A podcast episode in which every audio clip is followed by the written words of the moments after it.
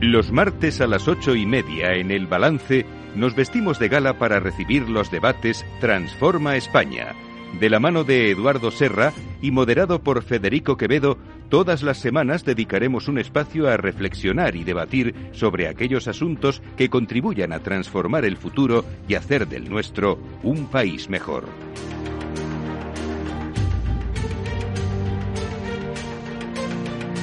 Eduardo Serra, muy buenas noches. Buenas noches, Federico. Nos toca un día más eh, nuestros debates de Transforma España. Y lo vamos a hacer para hablar de energías y eh, un tema un tema muy muy interesante en un día como hoy en el que además hemos sabido que el gobierno nos va a dar una buena noticia para, para este fin de semana. Digo bueno ya a partir de este jueves no y es esa bajada del IVA de, de la luz del 21 al del 21 al 10%.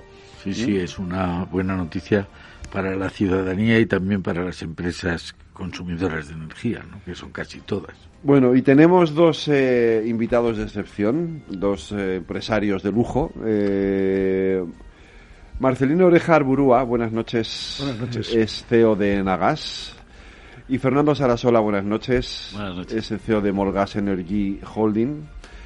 Eh, y con ellos vamos a comentar este asunto y primero, como siempre, eh, Eduardo nos hace una introducción sobre el tema y, luego ya pues pasamos al debate. Estupendo, Federico. Pues sí, yo creo que se habla mucho ahora de sostenibilidad.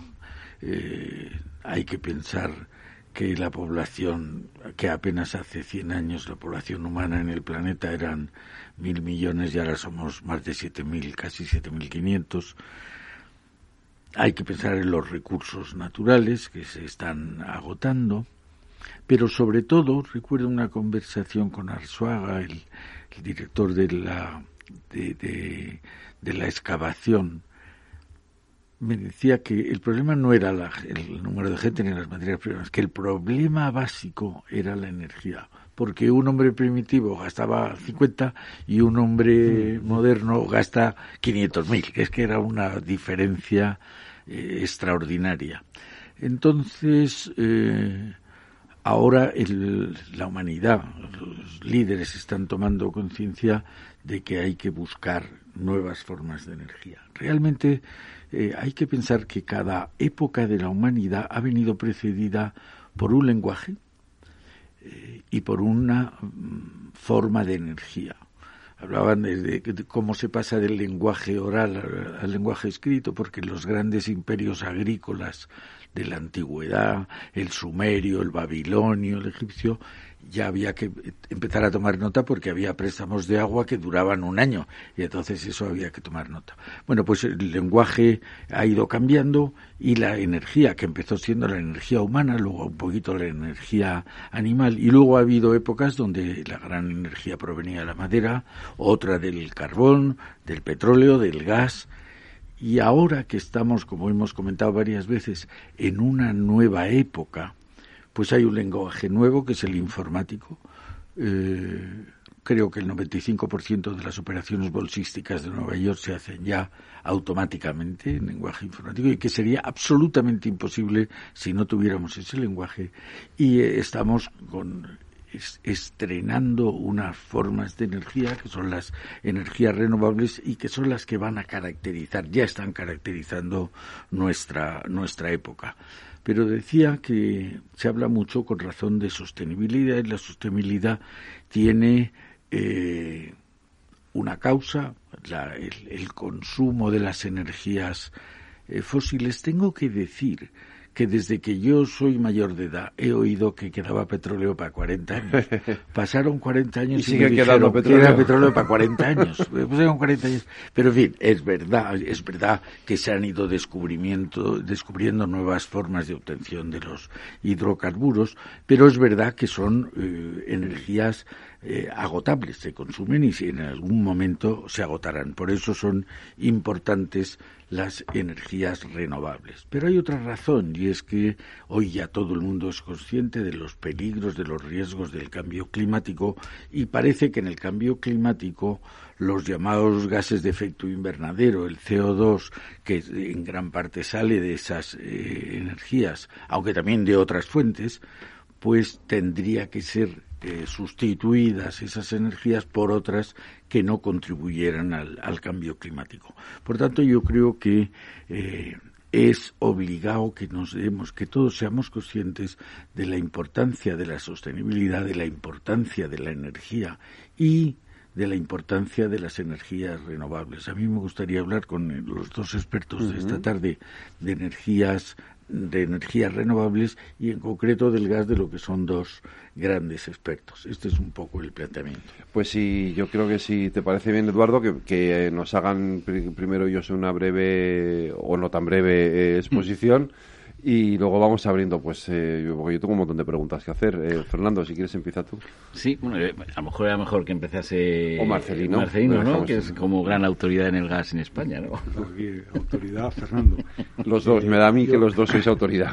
Yo, Por lo menos encantado, si queréis, de, empezar y voy a utilizar un poco las palabras de Eduardo. Siempre da un poco de apuro hablar después de Eduardo, ¿no? Que, que impone, impone tanto en su exposición. Eh, yo creo sin duda que estamos en un momento de transición fascinante y vamos a ver cómo en, los próximos años se va a transformar la forma de generar la energía. Déjame, Fernando, que utilice, eh, eh, Eduardo, que utilice alguno de tus símiles. ¿no? Has hablado de Arsuaga y de la importancia que tiene el crecimiento del consumo energético. una cosa importante es darnos cuenta que la transición va a ser larga. Y utilizando Arsuaga hubo muchos neardentales mientras había también eh, Sapiens. Es decir, que esto no va a ser inmediato. No nos vamos a encontrar con una transformación de la forma de generar energía en los próximos 10 o 15 años. Va a tardar mucho esa transición. Lo segundo importante es no confundir la energía con la generación eléctrica y la electricidad.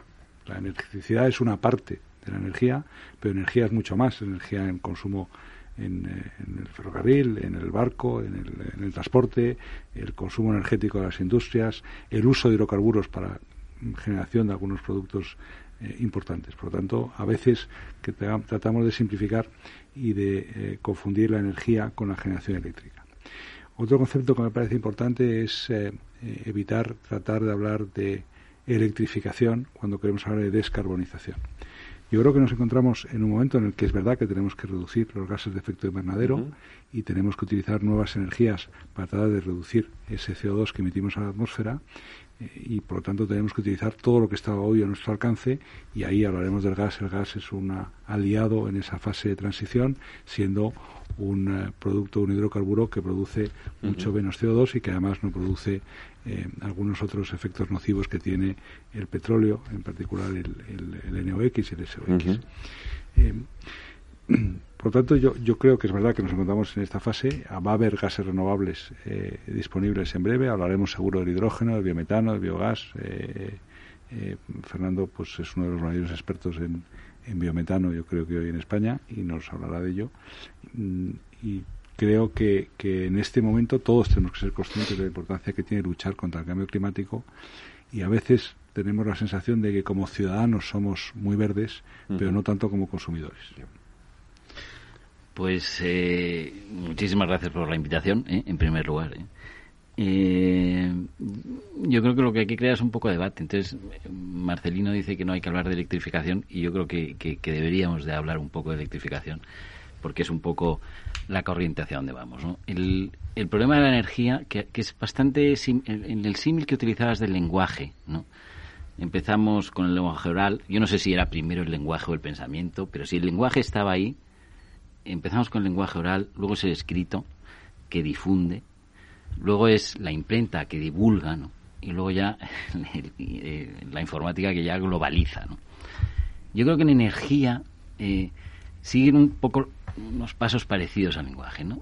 Lo que decías, ¿no? Estamos ahí unos, en el paleolítico con cuatro maderas calentándonos, pasamos a ser siete mil millones, buscamos poderes caloríficos mayores y igual que en lenguaje con la, con la informática probablemente se, se, haya globalizado, yo creo que la electrificación lo que va a hacer es globalizar también. De un, la energía va a ser accesible a más partes, a, la mayoría de la humanidad. Entonces, esa electrificación que tanto eh, critica Marce, Lino, eh, esa electrificación yo creo que, que viene dada, es verdad que, el gas es, es, un vector de, de transición en el, en el, momento tan apasionante que vivimos, ¿no? Pero claro, vivimos un momento apasionante porque yo creo que la tecnología ha conseguido que asombrosamente la generación eléctrica fotovoltaica sea la, la forma más, en una economía de mercado, más barata de generar electricidad, de generar energía, ¿no? Aunque haya un poco de debate en, lo que es energía y lo que es electricidad, ¿no? Pero claro, estamos en una posición asombrosa, ¿no? Porque hemos pasado, y cortarme cuando queráis, ¿eh? hemos pasado en 30 años o en 15 años a reducir en 30 veces lo que cuesta un panel fotovoltaico. Y eso, en un país como España, te permite una generación eh, de energía eh, terriblemente barata, con, con, con las horas, horas solares que tenemos. Yo te voy a empezar a interrumpir, ya. porque ya vas por mal camino y estás sabiendo tu, tu, lado eléctrico y no, tu lado gasista. Yo cuando digo que la electrificación no es la solución, es que hay muchos usos industriales y muchos usos energéticos no electrificables. En los mejores escenarios posibles hablamos de que el año 50, el 50% de la energía será electricidad y el otro 50% es el que tenemos que descarbonizar. Estoy convencido que la generación eléctrica será fundamentalmente renovable dentro de unos años, que necesitará una tecnología de respaldo y será seguramente el gas, pero el consumo de nuestra electricidad será fundamentalmente electricidad, de, nuestra eh, energía sea renovable. Pero todo el resto del consumo energético no es electrificable y todo ese 50% tenemos que encontrar formas de generar energía eh, más amigables con el medio ambiente. Hoy la mejor solución es el gas natural, y aquí hago mi cuña publicitaria, y habrá otras formas de generar gas renovable para esos usos energéticos no electrificables. Sí, no, yo lo que quería decir es que al final eh, eh, o sea, la demanda primaria en, España, que puede ser unos 1.500 teravatios, una cosa así. La demanda eléctrica son unos 200, es que ya no me acuerdo de los datos. 260 teravatios 260. y 380 teravatios este año de, gas. Para no aburrir con datos, pero si 2.500 de demanda primaria que tenemos en España, el 47% es petróleo, ¿eh? el 20% es gas y el 18% puede ser más o menos energías renovables. Y yo coincido 100% contigo, Eduardo, sobre, sobre la necesidad de buscar eh, energías más sostenibles. Pero la electrificación quiere decir el avance tecnológico en, ganar terreno a, probablemente al petróleo. En, la tecnología no está en la producción, sino en calderas eléctricas, en vehículos eléctricos, en un desarrollo tecnológico que permita absorber la fuente de energía más barata, que es la fotovoltaica. Entonces, nosotros, yo, yo soy gasista, o sea, que más de acuerdo con Marcelino o, más eh, eh, enfervorizado eh, defensor del gas soy yo, como vector, como vector de, transición hacia una electrificación segura, seguro, porque es que no hay, no hay una generación más barata en el mundo. Entonces, en esa transición, el gas es verdad que tiene que buscar también otras ramificaciones más renovables, ¿no? El biogás, luego hablaremos del biogás y creo que es fundamental el biogás es imbatible, ¿no? Eh, desde un punto de vista de sostenibilidad, eh, pero el avance de, o sea, vivimos una economía de mercado y, el avance de, de, una generación terriblemente barata con estas horas horas que tenemos en España es imparable. La tecnología le va a seguir y entonces la electrificación va a ser posible en muchos más aspectos de los que pensamos, ¿no? Nosotros estamos intentando ya montar calderas eléctricas frente a caldera de vapor con alimentada con gas. Es una cosa que, que, era absolutamente inaudita hace unos años. Nadie pensaba que una caldera podía ser eficiente con electricidad, ¿no? Pero claro, con, con una tecnología de generación tan barata, creo que sí. ¿Qué es lo que pasa? Que luego hay que hablar de plazos. ¿Cuándo va a suceder esto? Esto no puede suceder ni mañana ni pasado. Es verdad que España tiene una posición privilegiada por las horas solares que tiene y probablemente eso es lo que le hace competitivo desde ese punto de vista. Pero, el, el, el, gas será un vector durante los próximos 10 años. ¿eh? No, no podemos. Pero... 30, 30, Se nota que tiene intereses en la electricidad y en el gas. Yo creo que hay otro concepto muy importante y es entender que los gases de efecto invernadero son acumulativos. Por lo tanto, el concepto de urgencia en la reducción de eh, emisión de gases de efecto invernadero es muy importante. Es decir, cualquier molécula de CO2 que eh, lanzamos a la atmósfera hoy va a estar ahí en el futuro. Entonces no se trata de buscar medidas que reduzcan o que eliminen el CO2 en el año 50, sino reducirlas hoy, porque es el flujo lo que tenemos que reducir. Y para eso tenemos que intentar sustituir hoy las eh, emisiones más contaminantes por emisiones menos contaminantes y no buscando maximizar y rectificar el 100% de la economía, cosa que puede ocurrir en el año 100 pero reduzcamos hoy. Es decir, eh, yo creo que es muy importante reducir cuanto antes los gases de efecto invernadero. Y la mejor solución para eso es el, el, eh, gas ¿no? Y, no pensar en medidas que en el año 50 reduzcan el CO2 emitido a la atmósfera. Es un poco como, como aquella persona que se pone a régimen, yo lo cuento mucho, y que te dice, no, yo voy a ir a un médico a París y tengo eh, dentro de seis meses una hora y además tengo, me compro una bici que me llega en tres meses y luego te dice, pásame, acércame la croqueta. Dice, no, menos te has puesto régimen, deja de comer croqueta ya, hoy deja de comer croqueta. Y para eso, lo primero que tenemos que hacer hoy es sustituir otros combustibles por el gas natural. Eh, eh, ¿Puedo interrumpiros un momento mm. porque vais a toda velocidad y yo, y yo, y yo ya hay cosas que empiezo a, a perderme? Porque eh, Marcelino dice, por ejemplo, que, que en el futuro el 50% de la, de, de, la, de la energía será, el 50% será electricidad y el otro 50% otras formas de energía que hay que generar también. Y digo yo, la, la electricidad también hay que generarla porque no es no cae del cielo como los beneficios de las eléctricas. Eh, la electricidad hay que hay que hay que generarla de algún, de, en algún tampoco, cae, tampoco caen del cielo. Ya, es una broma que me he permitido por eso, porque parece que es el término de moda ahora, los beneficios caídos del cielo.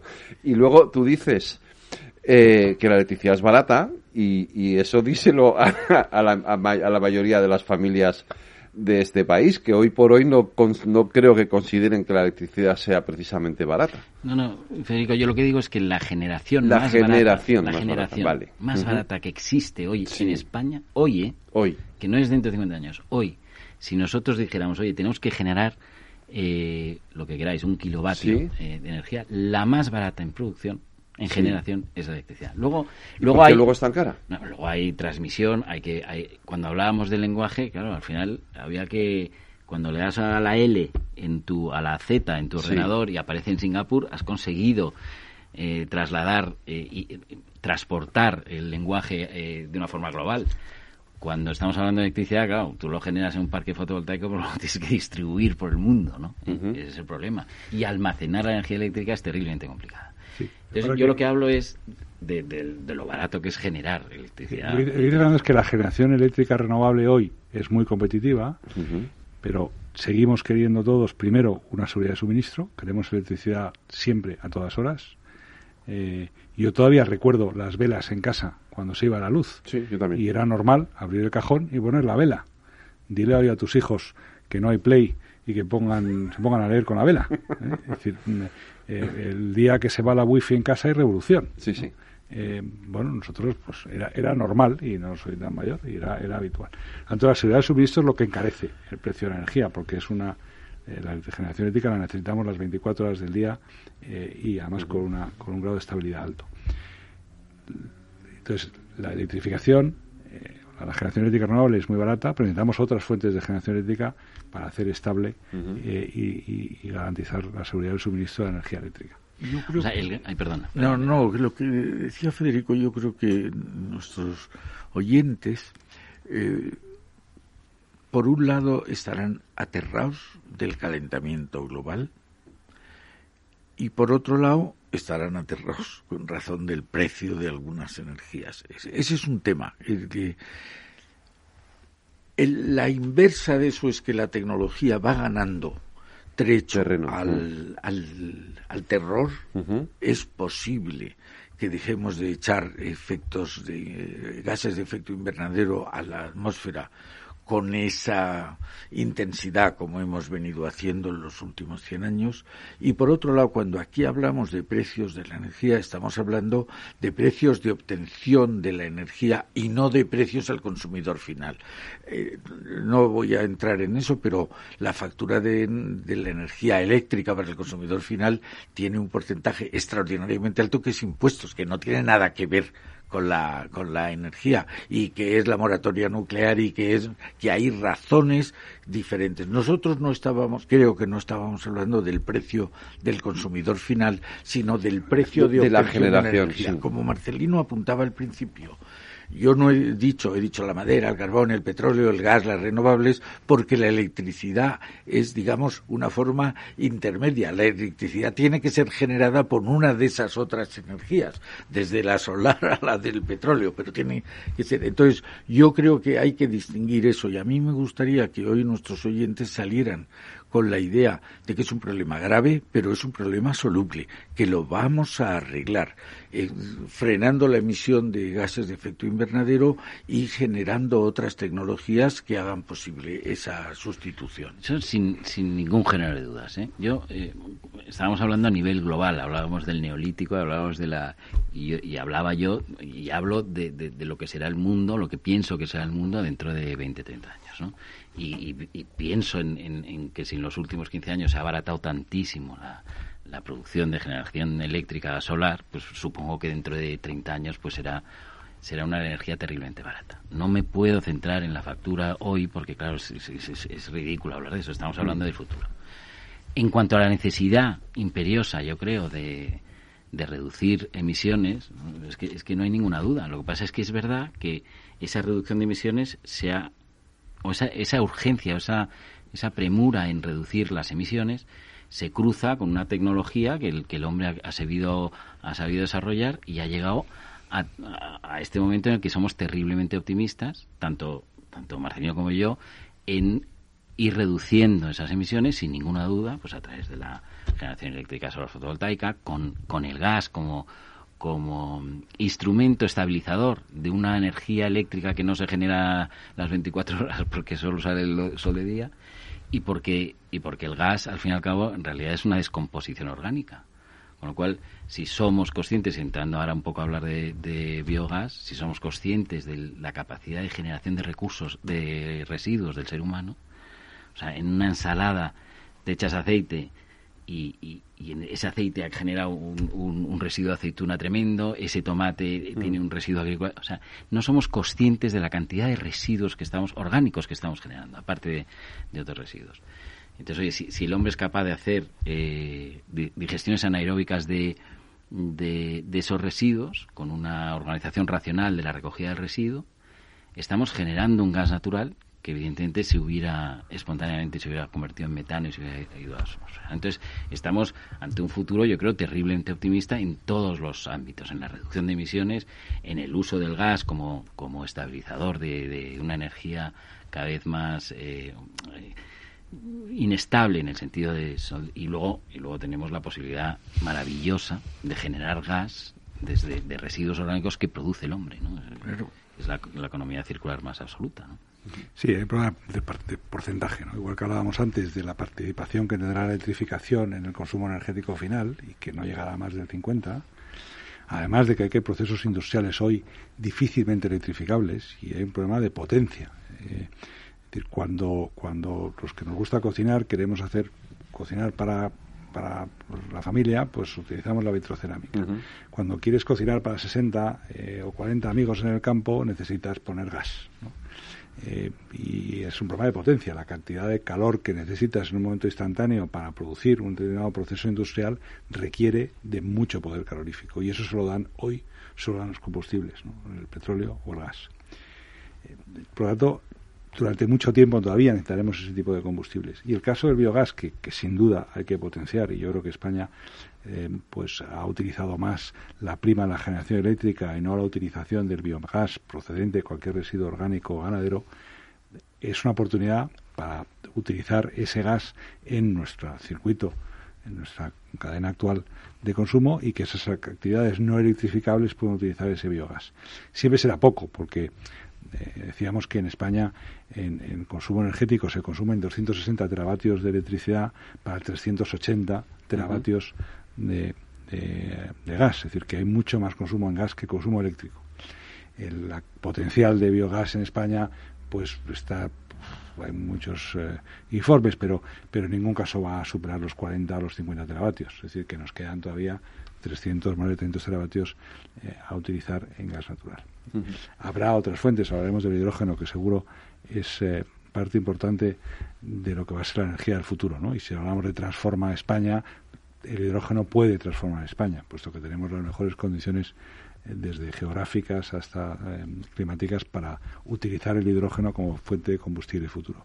Pero habrá mucho tiempo en el que el gas tendrá su papel, el petróleo también lo tendrá mucho tiempo todavía, porque hay muchos eh, procesos industriales que no pueden sustituir al petróleo por otros y además el petróleo cada vez será menos contaminante o los derivados del petróleo. ¿no? Es decir, que nos encontraremos con una combinación y hay que buscar también la independencia eh, eh, tecnológica. Es decir, que lo que tenemos que hacer es contaminar poco y no necesariamente electrificar, sino buscar aquellas fuentes de generación que no son contaminantes o que son menos contaminantes.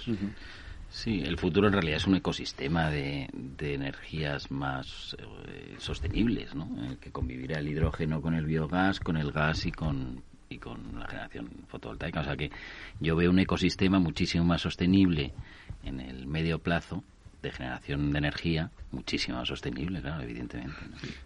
Yo creo que al final, eh, como pasa casi siempre, la razonabilidad, lo razonable es tan enemigo del optimismo loco ¿eh? como del pesimismo catastrofista.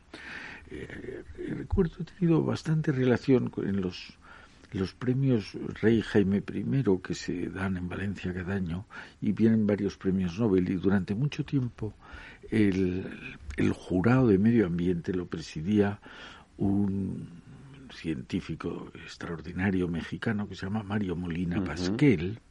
Mario Molina Pasquel es el que descubrió el agujero de la capa de ozono. Y un buen día llegó, le hicieron eh, honoris causa por alguna universidad madrileña y él explicó que se estaba cerrando el agujero de la capa de ozono.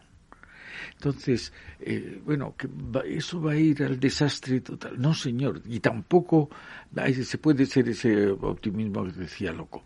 Yo creo que en el caso de la energía no podemos seguir contaminando, pero no podemos seguir mandando gases de efecto invernadero a la atmósfera. Pero eso qué quiere decir? Siendo realistas, es que hay que ir disminuyendo lo antes que podamos pero en, un término realista se va a poder, se va a vencer ese problema pero ni con la, el optimismo desaforado ni con el pesimismo catastrofista se va a resolver. Por eso a mí me parece que escuchar a dos expertos que estáis hablando de la razonabilidad del, consumo, la generación de energía en el futuro próximo, hablando del próximo 30 o 50 años, da igual. tenemos que ir garantizando la sostenibilidad del planeta al mismo tiempo que se, permitiendo una vida aquí que sea razonablemente eh, agradable, ¿no? Es decir, que no nos vayamos, no vamos a emitir ningún gas de efecto invernadero, aunque mañana tuviéramos que cerrar no solo los aires acondicionados, sino las calefacciones. Mire usted, seamos realistas, ¿no? Pues eh, lo vamos a seguir comentando ahora a la vuelta de una pequeña pausa que vamos a hacer enseguida para la publicidad, porque además os quiero preguntar eh, aquí en el programa, eh, a lo largo de estas eh, semanas, sobre todo, ah, hemos tenido que hablar mucho de estos fondos que va a traer, que nos trae la Unión Europea y que imagino que van a tener mucho que ver también con esa transformación energética que se tiene que producir en nuestro país. Pero de esto hablamos ahora, a la vuelta de la publicidad. Transforma España.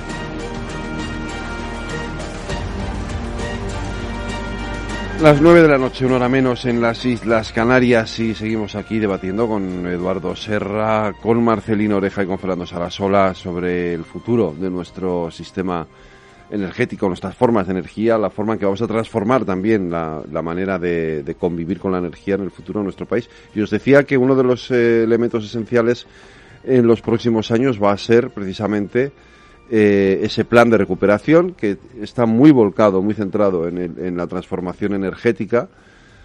Fíjate que yo, eh, yo creo que es la primera vez que tenemos un Ministerio de Transformación Ecológica en nuestro país. Nunca lo habíamos tenido y, que, tiene mucho que ver con, obviamente, tiene mucho todo que ver con, buena parte de lo que estamos hablando, Pero lo que es evidente es que esto se ha metido ya en nuestra manera de, entender la, vida, la convivencia, la energía, la forma de movernos, la forma de alimentarnos todo y que, y que va a condicionar el futuro. ¿no? Fíjate que el, Ministerio de Transición Ecológica y Reto Demográfico. Eso es. Eh, ahí hablar otra vez del biometano. Yo creo que la palabra transición es importante. Yo a veces he pensado que en España, y, y, creo que fue eh, actor, la palabra transición tiene mucho peso en nosotros, pero fue corta. Nuestra transición política duró cinco o seis años. Y a veces nos parece, cuando utilizamos la palabra transición en el mundo energético, que también va a durar cinco o seis años. Y va a ser una transición y como tal es el cambio de un modelo a otro Y ese momento, ese cambio, es un cambio lento, donde coexistirán parte de lo antiguo con lo nuevo, como ocurrió en la transición política. Eh, yo creo que es verdad que para España es una enorme oportunidad, por el lugar en el que está, por la tecnología que tenemos, por las compañías, eh, por el talento del que disponemos, y es una oportunidad de transformar el modelo productivo español.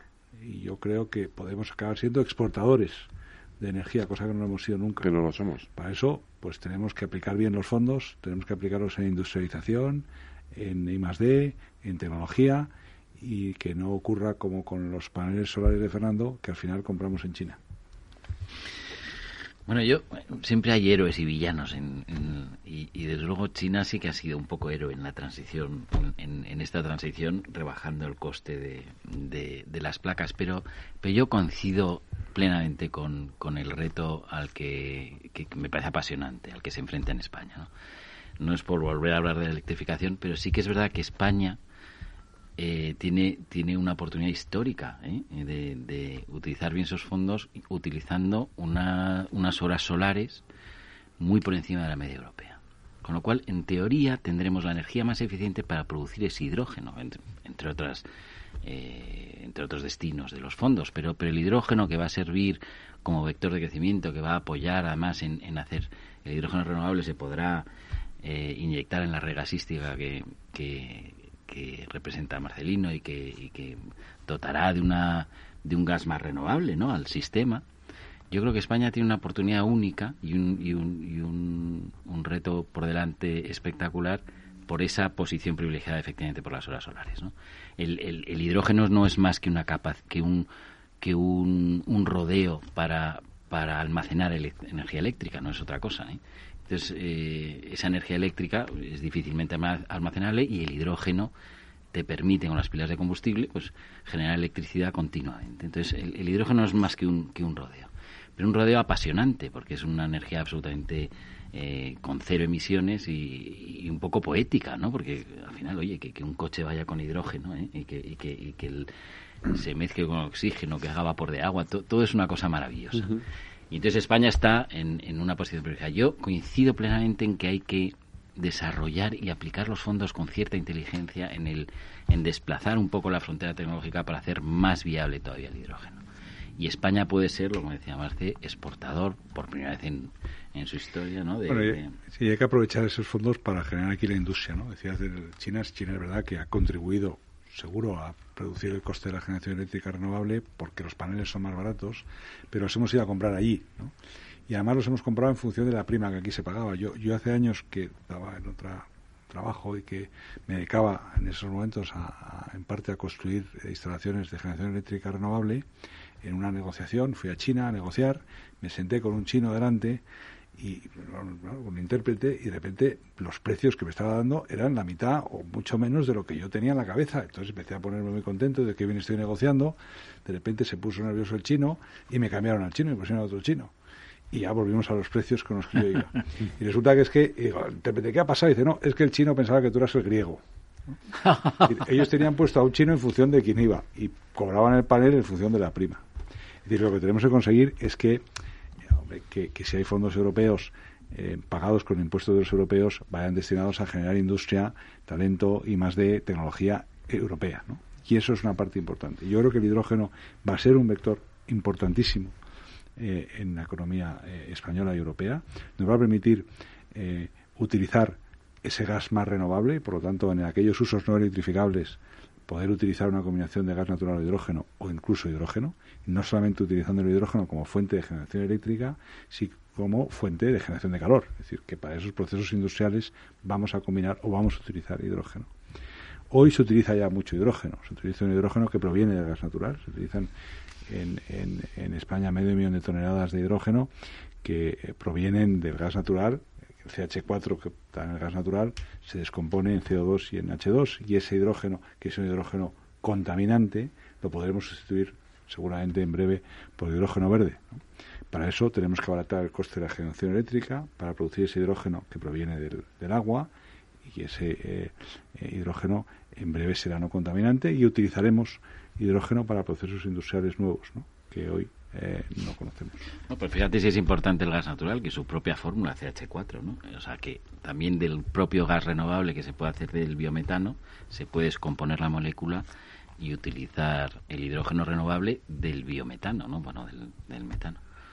Eh, yo creo que, eh, yo estoy de acuerdo contigo, ¿no? no hay que quitarle mérito a China, yo creo que ha sido más héroe de lo que pensamos y, es paradójico que una economía comunista eh, haya impulsado de, la investigación y el desarrollo en, toda la parte fotovoltaica, yo creo que no se puede quitar mérito a lo pasado ya y pero es verdad que tenemos un reto por delante apasionante en España y una posición una posición eh, privilegiada ¿no? para, la generación de hidrógeno. A mí me gustaría subrayar, Federico, lo, lo que habéis dicho de la inmensa, increíble, insólita oportunidad que tenemos. Has hablado, Marcelino, de la transición. Yo no fui protagonista, pero sí me considero un testigo de primera fila de aquel acontecimiento. Entré a trabajar el año 76, dos meses después de la muerte de Franco, en el Ministerio de Industria. Por primera vez se llamó Ministerio de Industria y Energía. Venía de haberse llamado Industria y Comercio. Por primera vez se habla. 50 años después, o 45 años después, empezamos a hablar ya de transición energética. Es decir, estas cosas, como habéis dicho, van despacio. Hay que ser conscientes que esto no se arregla de la noche a la mañana chiscando los dedos, eso es. Pero eh, muy prontito, tan pronto como el año 76, nos retiramos cuatro personas a, a un lugar retirado hacer el primer plan energético nacional. Y entonces la primera cuestión que nos planteaban, que nos planteamos fue cuál es el consumo energético nacional, porque hasta entonces no había conciencia del conjunto de, También en aquel tiempo eh, recuerdo que me pedían, por favor, encárguese usted, que yo era joven entonces, del, del planner.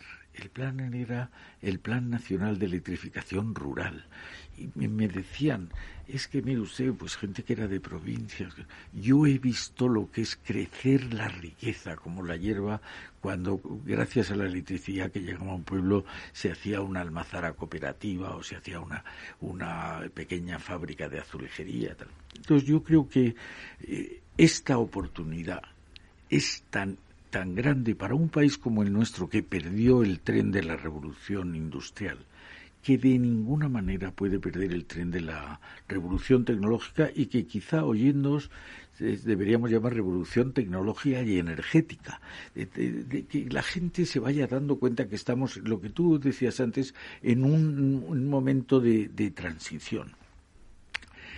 El otro día en el patronato del Instituto Elgano que presidía el rey, estuvimos hablando de esto y de los fondos europeos y de cómo habría que utilizarlos y se recordaban los hitos fundamentales, un ponente nos recordaba los hitos fundamentales que había sido desde aquel antiguo plan de estabilización del 59 los pactos de la Moncloa.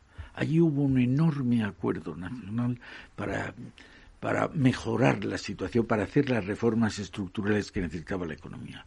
Luego la entrada, el año 86, la entrada en la Unión, lo que entonces se llamaba las comunidades europeas, en la Unión Europea. También todas las fuerzas políticas se pusieron de acuerdo. Luego, cuando entramos en el euro, en el 97-98, también hubo un acuerdo. Ahora mismo que están para llegar los fondos sería buenísimo que hubiera un acuerdo, que otra vez nos pusiéramos todos juntos para dar este paso adelante. Si no nos ponemos todos de acuerdo, o casi todos de acuerdo, el paso será más corto. Si nos ponemos todos de acuerdo, el, el salto que daremos hacia adelante, y como tú decías, no es solo que España sea un país estupendo de sol, de situación geográfica, sino que España tiene el secreto de la riqueza hoy de las naciones, que ya no es la población, ya no es el territorio, no son las materias primas, los recursos naturales, sino que es el talento. Y si podemos dar un salto en talento, nuestros hijos y nuestros nietos nos lo agradecerán, como nosotros agradecemos a nuestros padres esos momentos que hemos visto de llegar a Europa, de, la, de los pactos de la Moncloa, pues igual, creo que es una llamada, que es necesaria una llamada a que haya por una vez un acuerdo nacional, como hemos sido capaces de hacer otras veces, para que el país dé un gran salto adelante. Eh, pues yo concretando un poco lo que estaba diciendo Eduardo, sí me gustaría saber hacia dónde debería concretarse ese, mm, acuerdo y sobre todo esas ayudas, esos, fondos, cómo deberían de concretarse para lograr esa transformación. ¿En qué dirección? ¿Por cuáles tendrían que ser los caminos a seguir?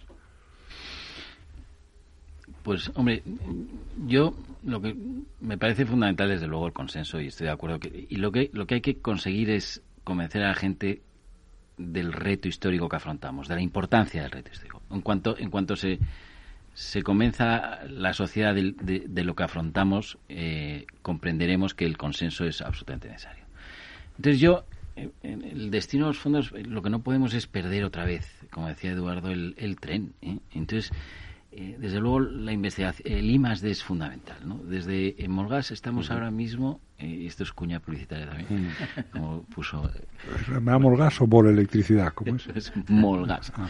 Molgas. Estamos, estamos ahora mismo, tú fíjate, en, en, octubre tenemos que presentar el pliego para eh, un proyecto de hidrógeno, para licuar ese hidrógeno y ponerlo en unos ferries. ¿no?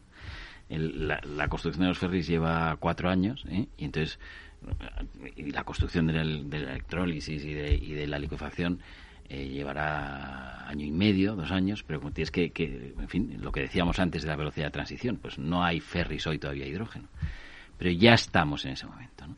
Entonces yo lo que, a mí lo que me encantaría es eh, que España liderase, en realidad, liderase de alguna forma ese, ese, ese desplazamiento de la frontera tecnológica en el abaratamiento del, del hidrógeno, que no se utilizaran los fondos eh, para invertir en, una generación de, hidrógeno que nos traen unos americanos y tal. Somos capaces de desarrollar electrolizadores en España de sobra. ¿eh?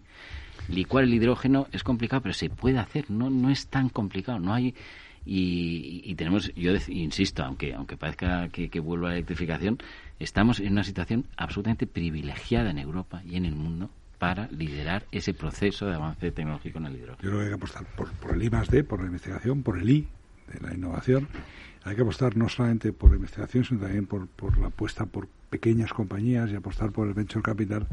Eh, y hay algunos proyectos, ¿no? que yo creo que eh, hay compañías pequeñas que con la ayuda de estos fondos pueden crecer y desarrollar modelos de negocio, tecnología, formas de desarrollar o de em, producir hidrógeno de forma más competitiva. Teniendo en cuenta que el hidrógeno tiene alguna limitación, y es que necesitamos generación eléctrica renovable barata, para lo cual necesitamos ocupar un espacio importante para esas placas fotovoltaicas eh, y transportar esa electricidad con la contaminación visual que conlleva. Es decir, que también tenemos que como ciudadanos entender que esto va a tener un coste, es decir, que no es gratuito la transición hacia la que vamos. Pero es verdad que los fondos tienen que venir a proyectos eh, sensatos, a proyectos que tengan consumidores finales de ese hidrógeno, por tanto que tengan eh, un sentido empresarial eh, y en lo que podamos probar que ese hidrógeno es competitivo. Nosotros, y hago otra cuña de Nagas, estamos presentes en un proyecto de generación de hidrógeno en Baleares, que va a ser el primero del sur de Europa. La primera molécula de hidrógeno verde de forma industrial se va a desarrollar en un proyecto en Baleares conjuntamente con Acciona a final de este año. es un proyecto emblemático. Ese tipo de proyectos piloto, bueno, este ya tiene un tamaño importante, son dos megavatios y medio de, electrólisis, son los que van a permitir demostrar que esto es posible ¿no? y probar. Porque hablamos mucho de hidrógeno, es verdad, mucho en los últimos meses. Nosotros presentamos un libro aquí cerca, en la esquina de este mismo edificio, hace año y medio, eh, y entonces parecía que era una cosa futurista. Y hoy a veces da la sensación que el hidrógeno se vende en la sección bio de Mercadona. Eh, y estamos lejos de producir hidrógeno de forma competitiva. Entonces necesitamos esos fondos para hacer grandes proyectos, proyectos industriales y ayudar a la industria a transformarse eh, sin perder sin perder su competitividad. Yo por concretar, si puedo, Eduardo, eh, porque para mí todo esto es nuevo y sobre todo toda esta, esta apuesta por el hidrógeno, em, ¿por qué? decir, a mí me resulta esto tremendamente novedosa. Tú dices, se habla mucho de, llevabais todo, todo el rato hablando del hidrógeno, el hidrógeno, el hidrógeno, qué es lo que tiene. Pues que estamos siendo muy poco didácticos, ¿no? Estamos dando por supuesto que, que, la gente que nos escucha conoce perfectamente lo que es el hidrógeno, ¿no? Pero quizá habría o sea, yo sé lo que es el hidrógeno, pero no, entiendo... Pero... La aplicación, la aplicación energética. Sí, sí, sí, sí, sí. ¿Quieres explicarlo tú? sí, es muy fácil. Al final, el hidrógeno es, el, es el, eh, la materia más eh, eh, abundante. en el universo, se produce con en el agua tienes H2O y rompiendo la molécula de agua por medio de un proceso que conocemos bien, que es la electrólisis, que tiene 200 años de historia.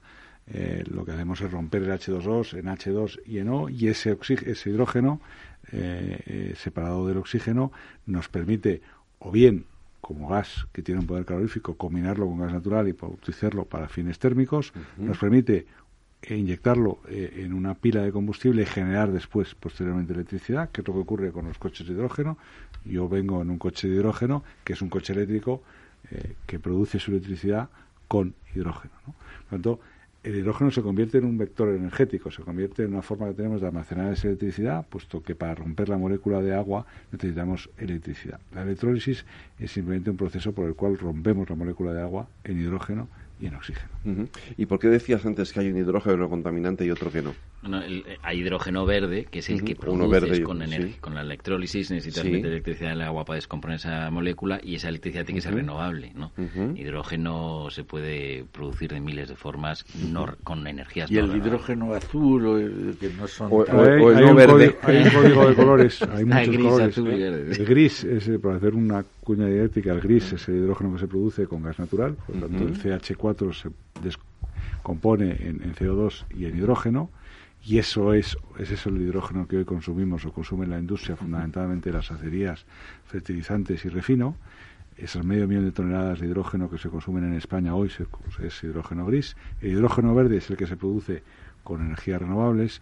El hidrógeno azul es el que se produce con gas natural pero el CO2 proveniente de esa generación de hidrógeno se almacena, por lo tanto no va a la, atmósfera. Y yo creo que va a haber mucho hidrógeno azul en el mercado en, breve, puesto que va a ser más competitivo y más barato que el hidrógeno verde.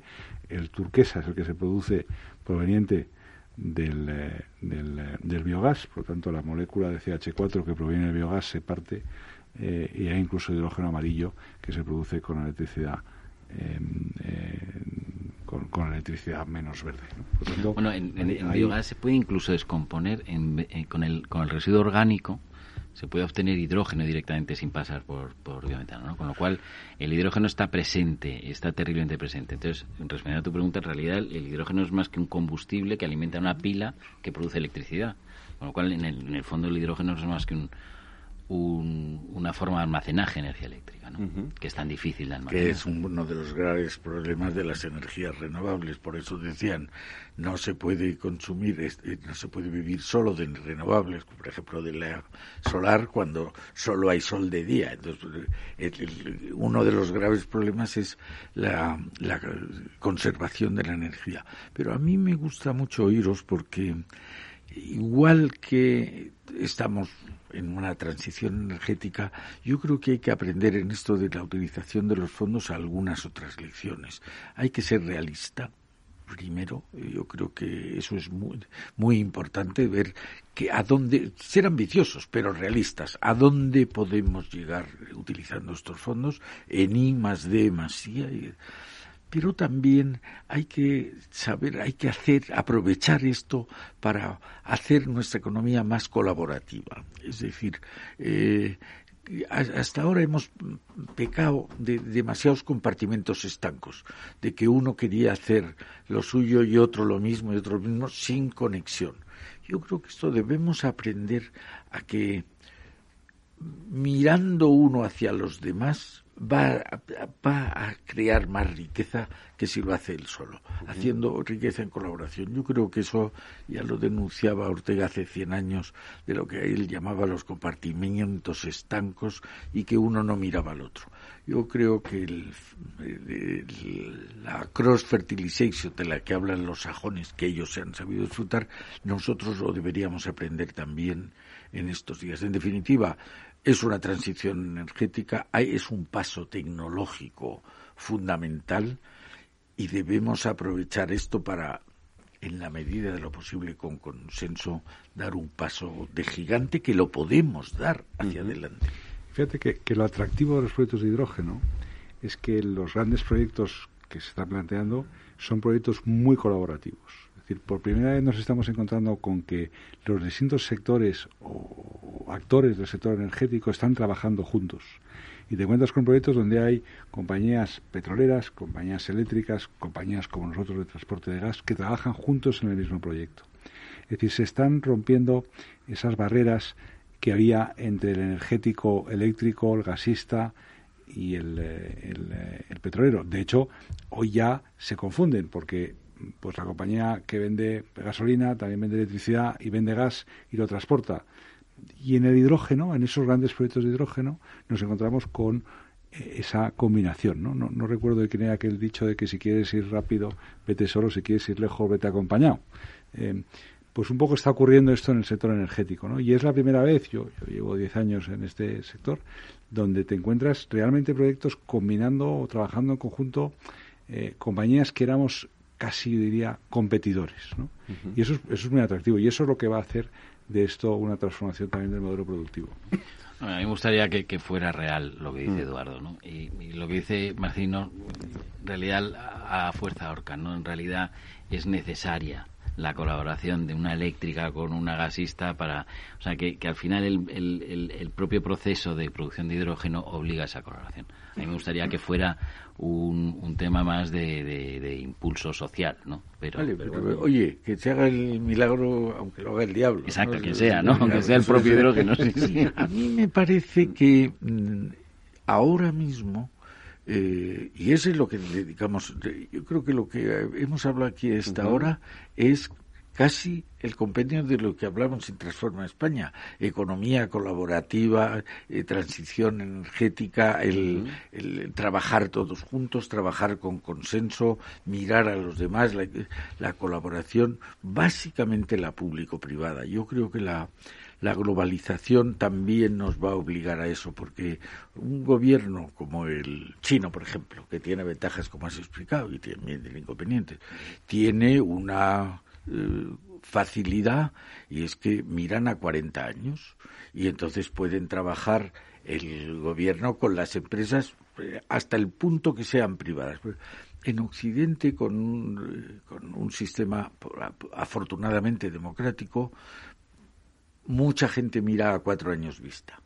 Y es difícil el conseguir una colaboración cuando uno piensa a cuarenta y otro piensa a cuatro años vista. Por eso creo que hablar en este momento de colaboración es uno de los resortes para, para conseguir el futuro mejor, que como digo y como repito, es el, el objetivo, tú lo sabes bien, que estás en el patronato de nuestra fundación, ¿no? Hacer todo lo posible para mejorar España lo antes posible. Porque Fernando no está en el patronato todavía. No, todavía no. ahora... ya mañana.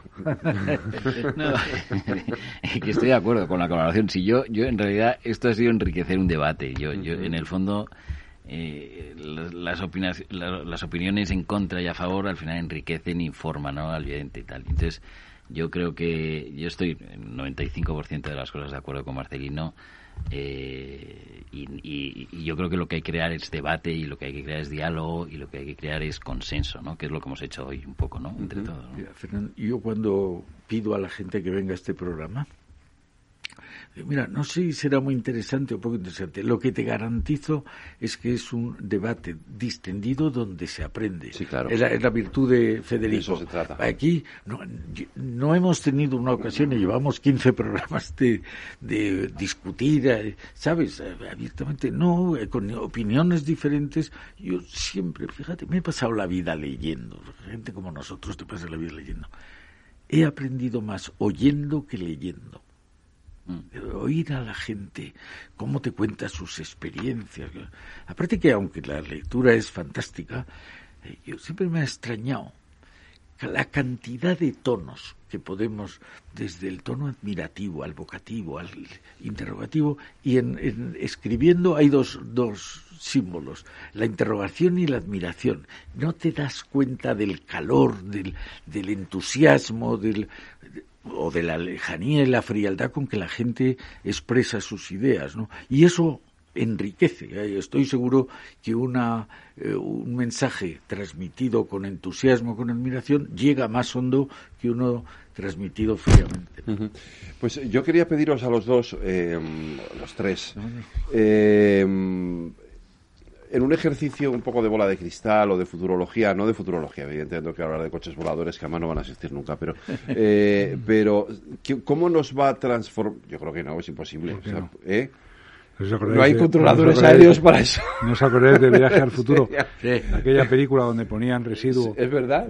pues regreso al futuro. Regreso al futuro. Estamos ahí porque los coches de hidrógeno es agua y los coches de gas se dan con una, una, cosa es que se muevan con eso, que yo creo que sí, otra cosa es que vuelen. Ya lo de que vuelen, no porque no puedan volar, sino porque no hay los drones. No hay manera luego de, Pero los drones están prohibidos en las ciudades, lo sabes. Bueno, pero eso será por razones regulatorias que siempre vienen más tarde. Cuando tú tengas 10.000 coches circulando por el aire de Madrid, alguno que se, se la pega y tengan un accidente... que serán autónomos. Serán autónomos todos, ¿eh? no, no habrá... No te preocupes. No, lo sé. En fin, a mí, bueno, esto me parece muy lejos. Vamos a hacerlo un poquito menos.